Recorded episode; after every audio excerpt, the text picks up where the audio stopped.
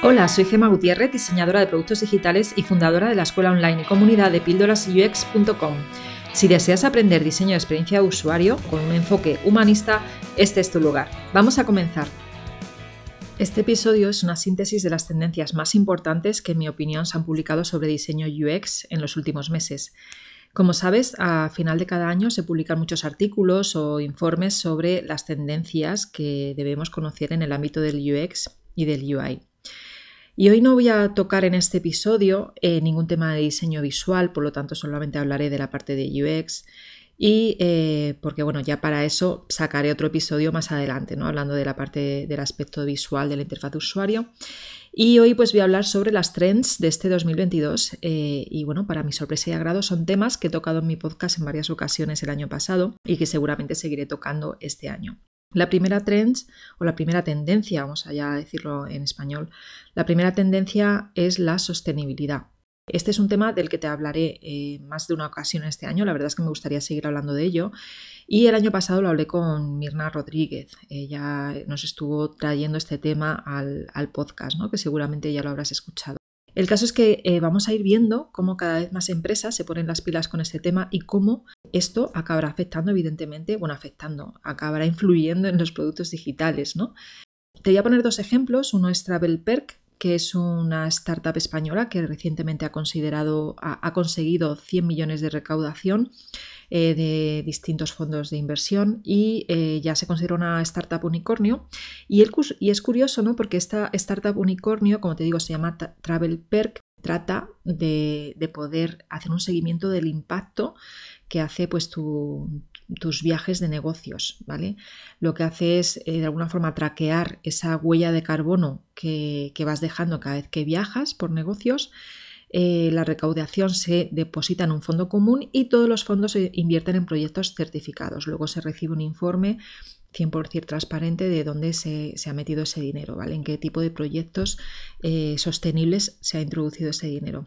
Este es un ejemplo. Eh, otro que te traigo ya de una empresa más conocida es Amazon. Amazon también está introduciendo cambios al respecto. Nos informa sobre la sostenibilidad de ciertos productos a través de lo que llaman Climate Pledge Friendly. Y eh, esto destaca que los productos que cuentan con una o varias de las certificaciones de sostenibilidad aprobadas por el programa de Amazon, incluida su propia certificación que se llama Compact by Design. Eh, lo que hace es ayudar a identificar productos que si bien no siempre parecen ser muy diferentes, tienen un diseño más eficiente. ¿Por qué? Pues porque eliminan el exceso de aire y agua, los productos requieren menos embalaje y su envío se hace más eficiente a gran escala porque claro, cuando hablamos de Amazon hablamos de a gran escala, ¿no? Estas pequeñas diferencias en el tamaño y peso del producto conllevan una importante reducción de las emisiones de carbono. Y este eh, pues es tan solo un ejemplo. No estoy promocionando evidentemente Amazon en absoluto ni la otra empresa. Eh, además, en concreto, recuerda que eh, hay que mm, comprar no solamente en Amazon, hay que comprar en, todos esos pequeños negocios que tenemos en nuestros barrios precisamente para que no acaben desapareciendo, ¿no? porque el impacto que, ha hecho Amazon en nuestras vidas ha sido muy grande en los últimos años. Por otro lado, hablando también de sostenibilidad, resulta que el estudio de diseño Frog, eh, que como sabéis desde hace unos años pertenece a Capgemini, eh, ha publicado este 2022 un informe sobre sostenibilidad vinculada al valor eh, del negocio. Y aquí lo que dicen es, se está estableciendo nuevas normas y expectativas para tener en cuenta el impacto de las empresas en sus clientes, sus mercados y el mundo en general.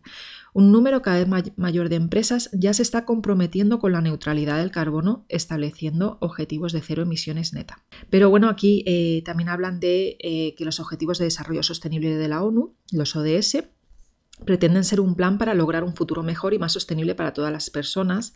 Se están convirtiendo además en un punto de referencia clave para las organizaciones éticas y muchas más empresas están buscando la certificación B Corp, que lo que dice es que estás cumpliendo estos objetivos. Eh, que ofrece orientación para ayudar a las empresas a hacer frente a los crecientes desafíos del cambio climático, el hambre, las desigualdades de ingresos y otras necesidades a escala mundial. Dentro de los ODS, eh, puedes, si buscas ODS de la ONU, puedes encontrar eh, todas, todo lo que se trata aquí. ¿no? El caso es que a medida que las empresas persiguen cada vez más iniciativas sostenibles, buscan no solo compensar su impacto, sino regenerarse activamente para devolver a las personas, al planeta y a la sociedad pues intentar ¿no? Eh, no impactar de una forma negativa. En el proceso estas empresas están ganando la confianza de los consumidores, aumentando su base de clientes e inspirando orgullo a las personas que trabajan en ellas. Esto es lo que dice eh, ese informe de Frog sobre sostenibilidad en empresas. Pero también tengo que decir que muchas empresas se subirán a este carro, eh, ya se han subido a este carro durante los últimos años y se seguirán subiendo a este carro de la sostenibilidad, no por cuestiones éticas, sino por cuestiones económicas y porque es lo que empieza a demandar el mercado, ¿no? ya que es el, el motivo principal, es porque lo demandan las personas. ¿no? Justo en LinkedIn he visto que mi amigo Jordi de Margarito Studio publicaba un artículo hablando de negocionismo. Este contaba que este artículo cuenta que las personas que llevan años siendo negacionistas del cambio climático ahora se están apuntando a negocios sostenibles simplemente pues porque hay negocio en ellos, negocio económico. ¿no? Pero bueno, todos los esfuerzos bienvenidos sean. Mejor negocionistas, ¿no? O eso pienso, que negacionistas del cambio climático. Si quieres aprender más de este tema, te recomiendo que escuches el episodio con Bernard Rodríguez, donde nos habla de sostenibilidad en el episodio 70. Eh, puedes acceder a él si entras en pildorasux.com barra 70.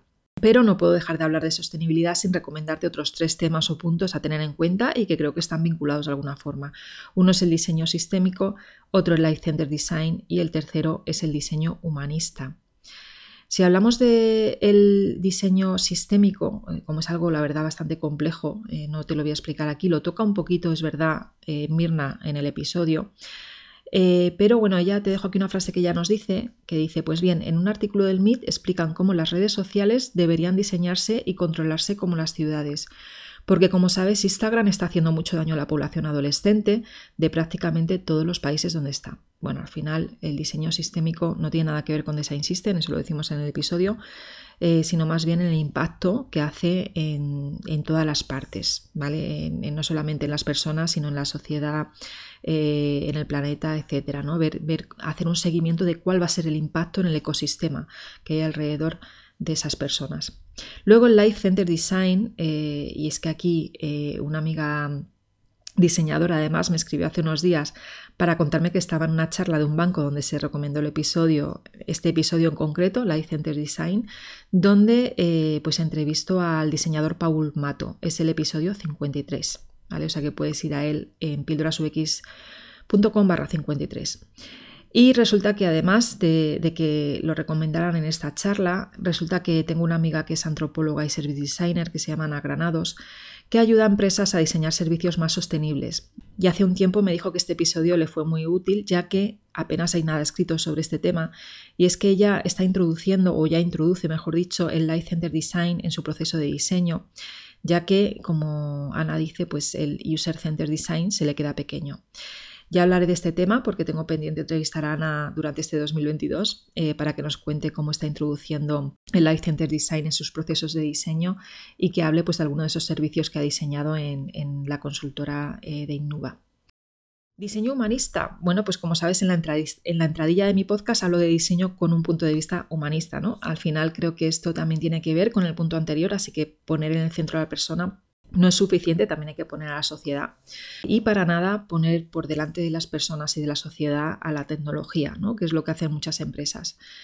El diseño humanista es una propuesta de movimiento para quien sienta que un único punto de vista comercial nos limita. Es para alguien que valora la autonomía y la independencia por encima de la seguridad y la comodidad de nuestros puestos de trabajo. Para alguien que comprende el poder de su voz y que sabe cómo usarlo para poder mejorar los productos o servicios que diseña. Para alguien que no persigue una educación especializada, que le limites, porque en realidad cree que desarrollar habilidades en una disciplina puede hacer que mejore en la otra, y también pues para personas que no permiten que las etiquetas y los títulos limiten quién es. ¿no? Resumiendo, una diseñadora o diseñador humanista es alguien que comprende la importancia del negocio sin comprometer sus valores y su voz. El diseñador Andrés Botero, al que ya he entrevistado dos veces, nos habla de esto en el episodio 56 de, de mi podcast y además Andrés tiene una charla que te recomiendo que se llama Futuro, Humanidad y Diseño, que podrás encontrar en las referencias del episodio 56. También te recomiendo un artículo de la revista Forbes que se llama Tres formas en que puede llevar el diseño humanista a su organización. Encontrarás en las referencias de este episodio. Y la verdad es que eh, de este tema me quedo con ganas de hablarte más, así que ya lo dejaré para un episodio eh, donde lo tocaré un poco más de forma detallada, ¿no? porque aquí tampoco me quiero ir mucho de tiempo. Vamos con eh, la tendencia número 2, el metaverso, eh, la realidad virtual y aumentada. A medida que más empresas continúan ofreciendo opciones de trabajo en remoto a sus empleados, esto hace que se amplíe aún más el uso de la tecnología AR-VR. Si bien el usuario promedio puede estar satisfecho con juegos como Pokémon Go, ¿no? donde se utilizaba la realidad aumentada, existe un mundo de oportunidades alrededor de esta tecnología y se está hablando cada vez más de los metaversos o del metaverso. ¿no? De hecho, la empresa de Facebook ha cambiado su nombre hace unos meses a Meta. Meta lanzó su aplicación de trabajo remoto VR que permite a los usuarios de auriculares Oculus realizar reuniones como versiones de avatar de sí mismos. Este es un ejemplo más, ¿no? Eh, simplemente de conectar a personas pues de otra manera, con una sensación más de inmersión, ¿no? De que están juntas. Y bueno, este es solo un ejemplo, pero es verdad que muchas empresas están realizando inversiones para estar en el metaverso. Veremos hacia dónde nos lleva esto. Y también intentaré este 2022 traer de nuevo a Celia Jiménez Rompelini para que nos hable de ello, ya que es una diseñadora experta en realidad virtual y aumentada. Y si quieres además conocer un poco más eh, estos temas, puedes encontrarlo en píldorasubx.com barra 10. Vamos a la tendencia eh, número 3, eh, que, sea, que habla del comportamiento del behavior design o el diseño del comportamiento. La verdad es que no sé si se traduce de otras formas, yo creo que está bien, bien traducido así. En los últimos años eh, se está empezando a hablar mucho de esto y es que eh, estas técnicas de diseño van bastante unidas a negocio, porque en parte la intención es conseguir influir en las decisiones de las personas que utilizan los productos o servicios digitales, evidentemente sin caer en los patrones oscuros. Grandes empresas como Booking llevan años utilizando el behavioral design, pero no todas las personas que diseñan tienen estos conocimientos y por esto es que últimamente verás cursos de CRO, eh, UX y unidos y ofertas laborales donde se buscan growth designers o perfiles de product designers que son perfiles que tienen más conocimiento de negocio y, en concreto también conocimientos de, behavioral design. Eh, Ryan Anderson, que es un, antropólogo y diseñador, que habla de esto en un artículo que te dejo en las referencias, y él dice que deberíamos preocuparnos porque ocupamos un lugar poderoso en las empresas. Evidentemente es las que tienen un alto madurez de UX, que son las que nos permiten em, formar parte de la estrategia del producto desde el inicio. Y él dice pues que tienes el poder de demostrar que lo que es bueno para los usuarios y usuarias también puede ser bueno para el negocio. En una entrevista reciente, la diseñadora experta en research Erika Hall animó a UX designers de todo el mundo a ver el modelo de negocio como parte de su dominio. ella dice, creo que un diseñador o diseñadora puede entender la mecánica de los negocios pero cuando piensan en los negocios piensan, oh, no tengo que, tengo que demostrar el ROI de mi trabajo, ¿no? Y se asustan, ¿no? Y bueno, pues esto evidentemente para verlo parte de tu dominio mm, no solamente tienes que tener experiencia haciendo research, investigación, sino también pues tener más conocimientos ¿no? a nivel de negocio, de marketing. Ryan dice que si eres capaz de comprender profundamente las necesidades humanas de tus clientes y la estrategia del negocio, puedes ayudar a construir una mejor forma de capitalismo, una que cree un valor compartido. Pero desde las escuelas no se nos enseña casi nada de negocio. Sin esos conocimientos, pues cómo luego podemos ayudar a las empresas a alinear a ambos lados. Al final debemos tener en cuenta no solo las necesidades de las personas, también las del lado de negocio de la empresa en la que trabajamos y para esto pues tenemos que aprender eh, cuál es el rol ¿no? de, por ejemplo, eh, una persona que, que, tiene ese perfil de product designer. Puedes escuchar sobre este tema en mi episodio 62 y el episodio 61. Vamos ahora con la última tendencia que ya te he hablado de ella en mi podcast, es el diseño inclusivo. No sé si recordarás que el año pasado, en el episodio de UX Trends eh, del 2021, una de las tendencias era la accesibilidad. Pues bien, esta ya no es considerada una buena práctica, sino una responsabilidad social y de ley. Y si no sabes nada de accesibilidad, he hablado de ello eh, en mi podcast en el episodio 39 con Lais Curvelo. Ahora de lo que se está hablando eh, es de diseño inclusivo, donde entran en juego pues, muchos otros aspectos, incluida la accesibilidad, aspectos como el género, la edad, la cultura, la localización, el idioma. Si no has escuchado mi explicación de diseño inclusivo, ve al episodio 75, donde además hay una pequeña infografía que para mí resume muy bien todo lo que incluye. También se tocan temas de diseño inclusivo en los episodios 80, 82 y 83. Finalizo este episodio contándote que hay muchas otras tendencias interesantes, pero curiosamente este año han publicado aquellas que afectan al diseño visual, y eso da para otro episodio.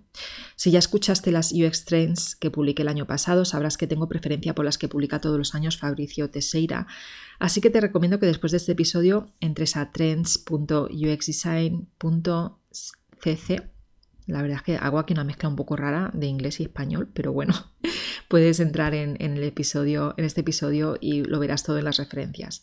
Y aquí me despido de este episodio eh, y tan solo decirte que si hay alguna tendencia de todas las referencias que te pongo o de todo lo que tú puedas encontrar que creas que deba estar aquí, pues déjame un comentario en las redes sociales. Estamos en Instagram, en LinkedIn, en Twitter y, bueno, también este episodio lo subo a, mi canal de YouTube, también puedes dejar ahí un comentario. Muchas gracias y nos vemos eh, dentro de 15 días. Ahora es quincenal. Mi podcast durante al menos seis meses va a ser quincenal. Hasta luego. Pasa una buena semana. Si después de escuchar esta píldora te quedaste con ganas de más, entra a mi escuela online de Tribooks. Un lugar donde UX designers de todo el mundo aprenden, evolucionan y hacen comunidad